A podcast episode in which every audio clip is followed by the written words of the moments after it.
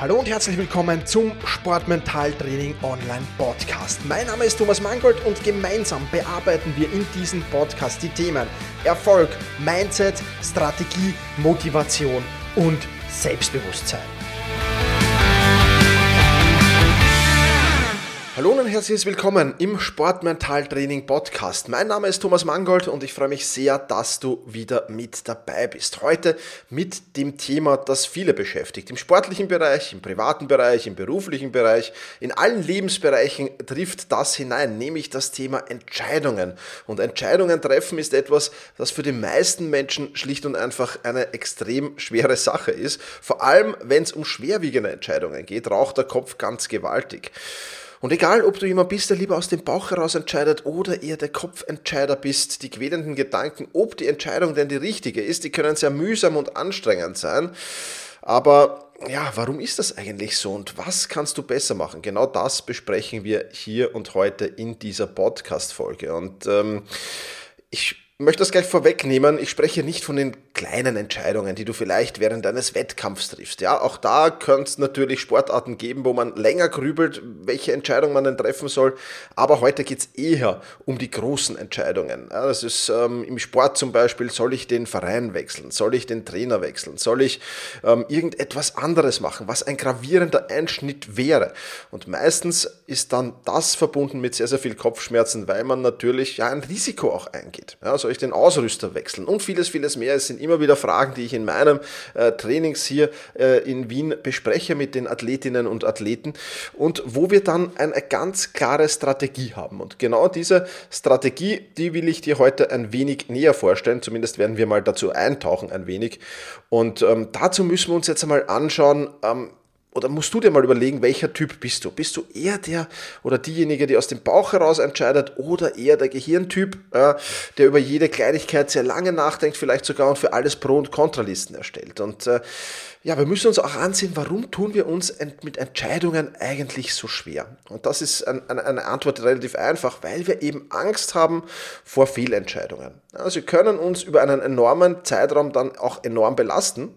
Und das ist natürlich bitter. Also wenn du eine Fehlentscheidung triffst, überleg vielleicht mal, ähm, welche Fehlentscheidungen hast du in der Vergangenheit getroffen und welche beeinflusst dich vielleicht noch heute. Da gibt bei vielen Menschen natürlich etwas. Und das lässt uns natürlich vorsichtig werden, übervorsichtig. Und viele Menschen dann eben lieber im Status quo, weil sie eben Angst vor Veränderung haben. Und was hier ähm, aus psychologischer Sicht stattfindet, nennt man Verlustaversion. Ja, wir gewichten einfach Verluste viel, viel stärker, als wir Gewinne ähm, ja, gewichten. Und das ist ein schönes Beispiel, 100 Euro zu verlieren, schmerzt dich um das 1,5 bis 2,5-fache mehr, als dich der Gewinn von 100 Euro freut. Ja, also das ist wissenschaftlich erwiesen, dazu gibt es mittlerweile sehr, sehr viele und sehr, sehr schöne Studien. Nennt man Verlustaversion, kannst du sehr, sehr gerne mal googeln und ist etwas, was uns natürlich auch beim Thema Entscheidungen beschäftigt. Ja, weil wenn wir, wenn wir die Chance auf einen Gewinn von 100 Euro haben, aber 100 Euro Verlust auch haben könnten, ja, dann wären wir eher im Status quo verharren vielleicht und nichts ändern und, und so die Chance uns eben auf diesen Gewinn entgehen lassen. Und noch ein Problem, dass wir ja in vielen Kulturkreisen, nicht in allen Kulturkreisen ist das so, in unserem Kulturkreis auf jeden Fall, wir sehen halt Entscheidungen eher als Probleme als als Chancen an. Ja, eine Entscheidung ist immer eine Chance. Ja, natürlich äh, kann die Entscheidung zum Problem werden, aber grundsätzlich, bevor du sie triffst, ist jede Entscheidung mal eine Chance. Ja, jede Entscheidung bietet dir die Möglichkeit und mir die Möglichkeit, meinen Kurs neu zu definieren, ja, zu bestimmen. Alles, was ich wissen muss, ist natürlich mein großes Ziel. Wo will ich hin? Und mit jeder Entscheidung kann ich nachkalibrieren, dieses Ziel. Und deswegen ist es in meiner Welt eine Chance, aber in der Welt vieler, vieler Menschen da draußen, vielleicht auch in deiner, musst du selbst überlegen, eher ein Problem. Und das ist eigentlich schade. Und deswegen ähm, ist es ganz, ganz wichtig, dass du dir einfach ein System zurechtklopfst, wie du zukünftig bessere Entscheidungen treffen kannst. Ja, einerseits ähm, kannst du das natürlich mit, mit so Pro- und Kontralisten tun. Klar, das funktioniert, das ist schon ganz okay. Aber ich meine damit eigentlich ganz was anderes. Du musst ein System dir zurechtlegen, wie du halt die Qualität deiner Entscheidungen massiv in die Höhe schrauben kannst. Und das ist natürlich etwas, was sehr, sehr wichtig ist. Bevor wir aber darauf näher eingehen, müssen wir uns überhaupt überlegen, ob Entscheidungen nicht überbewertet sind. Und da äh, kannst du dir eine ganz, ganz einfache Frage stellen, nämlich, ähm, was ist überhaupt eine gute oder eine schlechte Entscheidung? Und ich will dir dazu eine, eine, eine Geschichte aus meinem Umfeld erzählen, die tatsächlich so passiert ist. Ich werde jetzt keinen Namen nennen, aber die ist tatsächlich so passiert. Eine, ja, damals gute Freunde, mittlerweile noch, ja, wir telefonieren noch ab und zu und plaudern noch ab und zu, aber es ist nicht mehr so der enge Kontakt wie früher. Früher war das sehr, sehr eng. Ähm, die war zu spät dran und äh, hatte Angst, dass sie ihren Flug verpasst. Eigentlich war es schon relativ klar, dass sie ihren Flug verpasst. Äh, die Chance, den Flieger zu erreichen, war wirklich verschwindend gering da hätte der Flieger auch Verspätung haben müssen, dann wäre es vielleicht noch ausgegangen. Auf jeden Fall hat sie die Entscheidung getroffen, ich nehme doch noch die Fahrt auf mich. Ja, und ich probiere es und ich versuche, diesen Flieger zu erreichen. Ja, du kannst dir vorstellen, wie es geendet hat, vor lauter Stress natürlich, dann äh, unkonzentriert und einem anderen Fahrzeug gleich zwei Straßen weiter die Vorfahrt genommen und es krachte. Gott sei Dank, mehr als Blechschaden war es nicht, niemand verletzt, niemand irgendwie irgendwas Orges passiert, aber doch erheblicher Sachschaden klarerweise. Also könnte man jetzt im ersten Moment mal sagen, doch eine ziemlich beschissene Entscheidung, da äh, die, die Fahrt zum Flughafen anzutreten. Okay, dann Gehen wir ein bisschen weiter in ein Leben, dann sehen wir nämlich eigentlich, dass die Entscheidung doch nicht so schlimm war. Denn 1,5 Jahre später, ja, also eineinhalb Jahre später circa, heiratete sie ihren Unfallgegner. ja, also die haben sich dann angefreundet, äh, verliebt und geheiratet. Die anfängliche Fehlentscheidung ist also eigentlich eine total richtige Entscheidung und goldrichtige Entscheidung gewesen, denn ohne Unfall wäre diese Hochzeit wahrscheinlich nie zustande gekommen.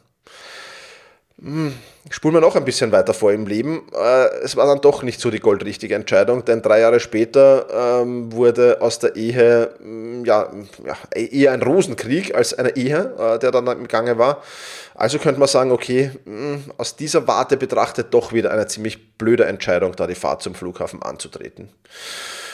Andererseits wenn man noch ein bisschen vorspult, jetzt, jetzt kommt ein bisschen so auch eine lustige Pointe, heiratete sie dann zwei Jahre später den Scheidungsanwalt, den sie hatte damals, der sie durch diesen Rosenkrieg begleitet hat äh, mit juristischer Hilfe und lebt seither mit ihm, ja, was ich so mitbekomme, ein recht glückliches Leben. Also doch wieder eine gute Entscheidung, denn ohne Ehemann 1 kein Ehemann 2. Ja? Also du siehst schon, was das Problem an Entscheidungen ist in dieser Geschichte. Ja? Sie lassen sich nämlich erstens mal, Problem Nummer eins, erst im Nachhinein bewerten. Du kannst erst im Nachhinein bewerten, ob eine Entscheidung gut oder schlecht war. Das Ergebnis kann also über die Qualität der Entscheidung gar nichts aussagen oder muss über das, die Qualität der Entscheidung gar nichts aussagen. Die Qualität der Entscheidung kann gut gewesen sein, das Ergebnis trotzdem blöd, wie wir gesehen haben in diesem Beispiel. Qualität ist also einzig und alleine nicht am Ergebnis festzumachen. Die Qualität der Entscheidung ist nicht am Ergebnis festzumachen. Also müssen wir neben dem Ergebnis auch andere Kriterien uns überlegen, anhand derer wir eine gute von einer schlechten Entscheidung unterscheiden können. Das heißt, wir müssen uns einen Kriterienkatalog zusammenstellen, nachdem wir Entscheidungen treffen. Da müssen KPIs drinnen sein, gewisse. Also Key Performance Indikatoren, Schlüsselindikatoren, die wir für unsere Entscheidungen treffen. Und dann ich das habe, wenn ich diesen Kriterienkatalog habe, nachdem ich Entscheidungen treffe, dann werde ich auf lange Sicht die besseren Entscheidungen treffen und viel, viel weniger dem Prinzip, Unfall, dem Prinzip Zufall überlassen. Nicht Unfall, dem Prinzip Zufall überlassen. Also meine Entscheidungen werden qualitativ sehr, sehr wertvoll werden. Aber dazu brauche ich diesen Kriterienkatalog, diese Key Performance Indikatoren und nicht eine äh, ordinäre Plus-Minus-Liste. Ja? Ich meine, es, ich, nichts gegen die Plus-Minus-Liste, die ist ja auch okay. Ja? Aber das ist jetzt nicht wirklich ein das sind nicht wirklich Key Performance Indikatoren, die vorher festgelegt sind und nach denen ich mir vorher Gedanken mache. Also Problem Nummer eins, die Entscheidung lässt sich erst im Nachhinein äh, bewerten. Problem Nummer zwei, das wir haben, ja, und das ist schon ein entscheidendes, wann genau ist nach, im Nachhinein? Wenn wir die Geschichte nochmal noch mal durchgehen meiner, meiner Freundin, ist das, ist das direkt nach dem Unfall? Unfall? Ist das nach der Hochzeit? Ist das nach der Scheidung vom ersten Ehemann? Ist es nach der Hochzeit des zweiten Ehemanns? Wann genau, wann genau ist es später? Wann genau ist im Nachhinein? Ja, und das ist schon, auch das ist ein Problem, wenn wir es nur am Ergebnis festmachen. Ja. Fazit jetzt da, sind Entscheidungen überbewertet? Nein, einerseits schon, vor allem dann, wenn ich sie nur am Ergebnis festmache. Wenn ich aber klar definierte Parameter habe, die mich durch den Entscheidungsprozess lotsen und die meine Entscheidung qualitativ hochwertig machen, dann werde ich langfristig die besseren Entscheidungen treffen und dann kann ich auch lernen, gute Entscheidungen zu treffen. Das ist der große, große, große Vorteil, den du da und hier hast. Genau, und es ist halt immer noch wichtig, ja, also ich habe ja vorher am Beginn des Podcasts gesagt, Kopf- und Bauchentscheidungen. Ja, was ist jetzt die bessere Entscheidung? Ist die Kopfentscheidung die bessere Entscheidung oder ist die Bauchentscheidung die bessere Entscheidung? Und da gibt es kein richtig und kein falsch in meiner Welt. Ja, sondern die Bauchentscheidung, und das ist auch ein, ein ganz, ganz äh, spannender Effekt, die Bauchentscheidung ist eigentlich eine sehr, sehr gute und sehr, sehr treffsichere Entscheidung. Ja. Die ist gar nicht so irrational, wie viele glauben. Denn unser Bauch geht bei der Entscheidung, also wir nennen es jetzt Bauchentscheidung, äh, nennen es auch Instinkt oder nennen es, wie du es auch immer nennen willst. Ich sage jetzt Bauch- und Kopfentscheidung. Du kannst auch zur Bauchentscheidung Instinktentscheidung sagen oder Intuition sagen und zum Kopf kannst du eher sagen, zur Kopfentscheidung kannst du eher sagen Analyse oder wie auch immer. Ja? Also ich rede jetzt immer von Bauch- und Kopfentscheidungen. Und Bauchentscheidungen sind, wie gesagt, nicht so irrational, weil der Bauch geht vollkommen statistisch vor, indem er extrem schnell all unsere Erfahrungen überprüft und daraus eine Entscheidung trifft. Das geht oft in, in, in Millisekunden. Ja. Bei einer Bauchentscheidung treffen wir also vollkommen unbewusst äh, oder, oder, oder ja, gehen wir zurück vollkommen unbewusst auf ein Stück unseres Erfahrungswissens. das ist wichtig. Das heißt, der Vorteil der Bauchentscheidung ist, die geht unheimlich schnell, die braucht kaum Willenskraft. Auch Willenskraft war ja in diesem Podcast schon oft Thema. Ne? Und ja, das ist schon mal ein, ein sehr, sehr positiver Punkt. Rationale Entscheidungen ja, also die Kopfentscheidungen, rationale, systemische Entscheidungen dagegen sind halt aufwendiger. Die kosten viel Zeit und viel Willenskraft. Das heißt, wir können schon eine Entscheidung untertreffen. Bei den kleineren Entscheidungen ist die Bauchentscheidung auf jeden Fall, ich sage jetzt mal, die bessere Entscheidung, weil sie extrem schnell geht. Bei den großen Entscheidungen da hat die Bauchentscheidung doch auch ein paar Nachteile, ähm, die wir uns äh, anschauen müssen. Ja? Nämlich die Bauchentscheidung, die greift nicht auf unser gesamtes Wissen zurück, auf unsere gesamten Erfahrungswerte, sondern nur auf die, die am frischesten sind nur auf die, die am, am neuesten sind. Das heißt, das ist ein Problem. Und es sind noch ein paar weitere Probleme bei der Bauchentscheidung. Ich will jetzt nicht auf alle explizit eingehen, das würde den Rahmen sprengen, aber alleine das Wissen, dass die Bauchentscheidung halt Entscheidungen oder, oder den Erfahrungsschatz, den du in der jüngsten Vergangenheit gemacht hast, einen extrem hohen Stellenwert gibt und dem, den du in der, in der, in der älteren Vergangenheit gemacht hast, einem extrem niedrigen bis gar keinen Stellenwert gibt, das ist natürlich schon problematisch. Ja, das, das, das darf natürlich nicht sein. Und deswegen ist es ganz, ganz wichtig, auch die Kopfentscheidung hineinzubringen. Ja? Und ähm, nachdem die Bauchentscheidung da ist, müssen wir also, und das ist die Strategie, die du anwenden solltest, musst du sie anhand einer Kopfentscheidung überprüfen. Ja? Das heißt, die Bauchentscheidung sagt, nehmen wir jetzt an, als fiktives Beispiel an, du willst den Verein wechseln. Du bist in deinem Verein nicht mehr so wirklich happy ähm, und du hast vielleicht zwei, drei Angebote von anderen Vereinen, wenn ich jetzt das Thema Fußball hernehme, und, und könntest da den Verein wechseln, bist dir aber nicht sicher. So, Bauchentscheidung sagt, wechsle zu Verein A. Ja. Und jetzt musst du diese Bauchentscheidung halt anhand der Kopfentscheidung überprüfen. Das heißt, die Intuition sagt, ich soll wechseln. Und diese Intuition nehme ich jetzt her und überprüfe sie durch Analyse, durch die Key Performance Indikatoren, von denen ich vorher gesprochen habe. Ja?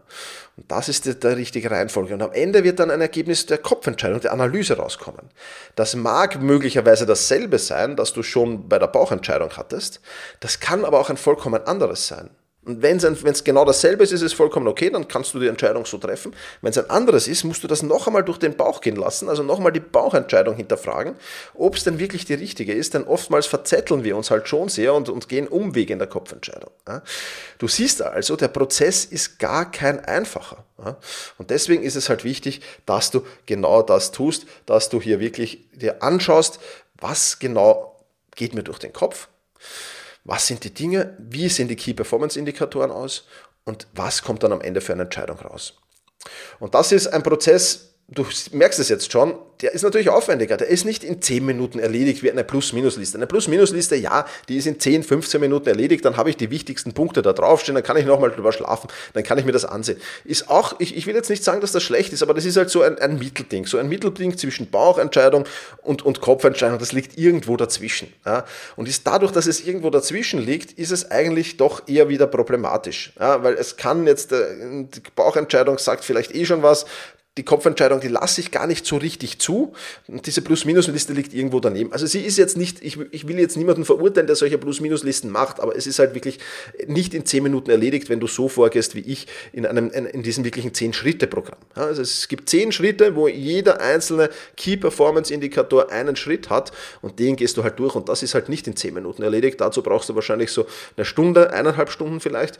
Solltest auch mal drüber schlafen, brauchst dann vielleicht nochmal eine halbe Stunde, aber dann kannst du anhand dieses Zehn-Schritte-Programms wirklich eine fundierte Entscheidung treffen. Eine fundierte Entscheidung, eine qualitativ hochwertige Entscheidung. Und was jetzt noch ganz, ganz wichtig ist. Ja, nehmen wir an, du hast dieses 10-Schritte-Programm, diese Key-Performance-Indikatoren, die, die hast du durchlaufen. Ich komme gleich noch dazu, wo du dir die holen kannst. Nehmen wir an, du hast die durchlaufen. So, dann hast du eine qualitativ hochwertige Entscheidung getroffen. Aber, und das ist schon ganz, ganz wichtig, aber es hilft dir nichts, auch da werden noch Fehlentscheidungen drinstecken. Weil du die Entscheidung halt eben erst nachher anhand des Ergebnisses verifizieren kannst. Das heißt, wir brauchen hinten nach noch etwas. Wir brauchen hinten nach noch etwas, um die Entscheidung dann überprüfen zu können. Ob es eine Fehlentscheidung war und vor allem, wie kann ich aus dieser Fehlentscheidung, wenn es eine war, wie kann ich die möglichst schnell wieder umkehren in eine gute Entscheidung. Das ist der letzte Schritt des Thema Entscheidungstreffen, dass ich wirklich festlege, okay, ich treffe jetzt diese Entscheidung und ich überprüfe diese Entscheidung nach einem Monat, ja, oder ich würde sagen, im, im Fall unseres Fußballers, der den Verein wechselt, nach einem halben Jahr. Ja, wenn das nächste Transferfenster öffnet oder bevor das nächste Transferfenster öffnet, kann ich diese Entscheidung nochmal überprüfen. Und dann überprüfe ich sie nach diesen Key Performance Indikatoren, die ich mir auch wieder zurechtlege. Und dann kann ich sagen, okay, dann habe ich ja schon Erfahrungswerte. Dann habe ich ein halbes Jahr bei diesem Verein gespielt. Dann habe ich den Erfahrungswert alter Verein, dann habe ich den Erfahrungswert neuer Verein. Und dann kann ich entscheiden, ist das jetzt eine Fehlentscheidung für mich gewesen oder nicht? Und dann kann ich schon im Vorhinein festlegen, wenn ich die Entscheidung treffe, was tue ich denn, wenn es eine Fehlentscheidung ist? Weil in der Situation, das zu tun, ja, da ist man meistens unter Druck, da ist man meistens, das heißt, dass sich da auch schon vorher Gedanken zu machen, einen Plan B sozusagen zurechtzulegen. Wenn ich eine Fehlentscheidung treffe mit dieser Entscheidung, was mache ich dann? Das beruhigt erstens unheimlich und zweitens hat man dann, wenn man wirklich das überprüft, einen sehr, sehr schönen, schönen ähm, ja, Leitfaden, möchte ich fast sagen, um das wirklich durchzubekommen. Und das ist etwas, was extrem spannend ist. Und dieses ganze System von der Bauchentscheidung über die Kopfentscheidung, nochmaliges Überprüfen der Bauchentscheidung, endgültiges Treffen der Entscheidung nach Key Performance Indikatoren natürlich, äh, die man in die Kopfentscheidung durchgehen. Und dann festlegen, wann überprüfe ich meine Entscheidung. Es ist wie eine Wette. Ich gehe jetzt eine Wette ein. Der, der, der Begriff Wette ist im, im, im, deutschsprachigen Raum leider negativ bewertet. Im, im englischen Bet ist es ganz, hat das eine ganz andere Bedeutung. Es ist im Prinzip, jede Entscheidung ist so auch eine kleine Wette, die du eingehst. Die Wette kann gut gehen, die Wette kann schlecht ausgehen. Wann überprüfe ich die Wette? Ja, wann ist das Endergebnis für mich der, der, dieser Wette da? Und was tue ich dann? Das kommt dann hinten nach. Und wenn du das alles hast, dann hast du ein, ein, ein, ein Korsett, das dich durch deine Entscheidungen trägt und das ihr mir in meinem Leben und ich hoffe auch im Leben vieler Klientinnen und Klienten schon unheimliche, unheimliche Qualität hineingebracht hat. Weil du einfach auch durch, durch, durch das Wissen, dass du qualitativ hochwertige Entscheidungen triffst, ja, einfach schon wieder mehr Lebensqualität hast, einfach schon wieder selbstsicher wirst, selbstbewusster wirst, mentale Stärke aufbaust. Und damit vielleicht manche Entscheidungen, die vielleicht gute Entscheidungen waren, aber dann doch am Ende eine Fehlentscheidung waren, ja, weil du auch damit gehadert hast, weil es ist ja so, dass wir oft eine Entscheidung treffen und dann schon in die Umsetzung dieser Entscheidung gehen und aber immer noch hadern damit, vielleicht, ja, war es die richtige, ich weiß es nicht, mm, mm, mm. das nimmt uns natürlich mentale Energie, das nimmt uns Selbstbewusstsein, das nimmt uns, nimmt uns, nimmt uns Kraft das nimmt uns Willensstärke. Wenn du aber weißt, ich habe qualitativ hochwertige Entscheidungen getroffen und jetzt schaue ich mir das einfach mal an. Und dann habe ich einen Punkt, wo ich die Entscheidung überprüfe. Dann gehst du ganz anders hinein und damit hast du schon andere Grundvoraussetzungen. Und wo bei vielen Menschen, die mental vielleicht nicht so stark sind, diese Entscheidung zu einer Fehlentscheidung geführt hätte, führt sie bei dir zu einer positiven Entscheidung, zu einer positiven Entwicklung. Und das muss man halt im Hinterkopf halten. Und das ist ein extrem spannender Prozess. Und wenn du diesen Prozess mit mir gemeinsam durchgehen willst, dann lade ich dich recht herzlich zu einem Workshop ein, den ich jetzt live geben werde. Also live im Sinne von online, aber doch live. Also wird ein bisschen eine Hybridversion sein. Du wirst ein bisschen äh, äh, Videos zum Voranschauen geben. Dann werden wir gemeinsam in diesen Workshop gehen. Der wird so zwei, drei Stunden dauern, wo ich dir ganz genau diesen Prozess, dieses Zehn-Schritte-Programm durch, äh, durch exerziere mit dir. Diese KPIs äh, dir zurechtlege, wo du dann Entscheidungen treffen kannst mal, vielleicht kleinere Entscheidungen nach diesem System und dann haben wir im Nachhinein noch eine FAQ-Session, auch wieder live. Das wird so, ja, ein, zwei, drei Wochen später sein, Termine werde ich noch posten ähm, und dann schauen wir uns das nochmal an und dann kannst du nochmal deine Fragen zu dem ganzen Prozess stellen. Aber ich kann dir aus Erfahrung sagen, dass dieser Prozess ein extrem spannender ist, ein extrem wertvoller ist ja, und das ist natürlich etwas, was ich dir nur sehr ans Herz legen kann, dir das zu gönnen. Ja, was das alles kostet, wann das alles sein wird. Und wenn du diese Podcast-Folge ein wenig später hörst, ja, es wird im Anschluss auch die Aufzeichnungen noch geben, aber sinnvoller ist es natürlich, wenn du im Live-Workshop dabei bist. Dann äh, geh einfach auf den Link, den ich dir in die Shownotes poste. Das Ganze äh, findet in meiner Selbstmanagement Rocks Masterclass äh, dort statt, aber ist auch halt für den Sport extrem wertvoll und für dein Leben generell extrem wertvoll. Den Link, wie gesagt, findest du in den Shownotes. Sieh dir da alles an. Wenn du schon Sportmentaltraining Masterclass Mitglied bist, für die wird es einen speziellen Rabatt geben. Ähm, die bekommen den Workshop äh, günstiger. Also da schau bitte in deine Mails hinein, dann bekommst du da von mir natürlich Nachricht. Und ähm, wenn die untergegangen ist, irgendwie diese E-Mail, schreib mir bitte gerne an office.thomas-mangold.com, dann werde ich dir den Rabattcode für Mitglieder zukommen lassen. Aber ansonsten wird er auch ähm, kostengünstig sein, dieser Workshop. Also du kannst da jederzeit reinschauen. Und wie gesagt, er wird dein Leben im Thema Entscheidungen massiv verändern. Das darfst du nicht vergessen. Das soll es für heute auch schon wieder gewesen sein. Ganz egal, ob du beim Workshop dabei bist oder nicht. Ich wünsche dir viel Erfolg beim Treffen deiner zukünftigen Entscheidungen. Und in diesem Sinne, push your limits und überschreite deine Grenzen. Viele weitere spannende Informationen rund um das Thema Sportmentaltraining, rund um deine mentale Stärke findest du im Bonusbereich zu diesem Podcast. Wenn du dich dazu anmelden willst, dann wechsle jetzt auf sportmentaltraining.online/bonus. Und wenn du denkst, dass eine Freundin, ein Freund, ein Vereinskollege, eine Athletenkollegin von diesem Podcast profitieren kann, dann sei doch so lieb und teile diese Podcast-Folge mit dieser Person. In diesem Sinne, vielen Dank, dass du dabei warst und push your limits, überschreite deine Grenzen.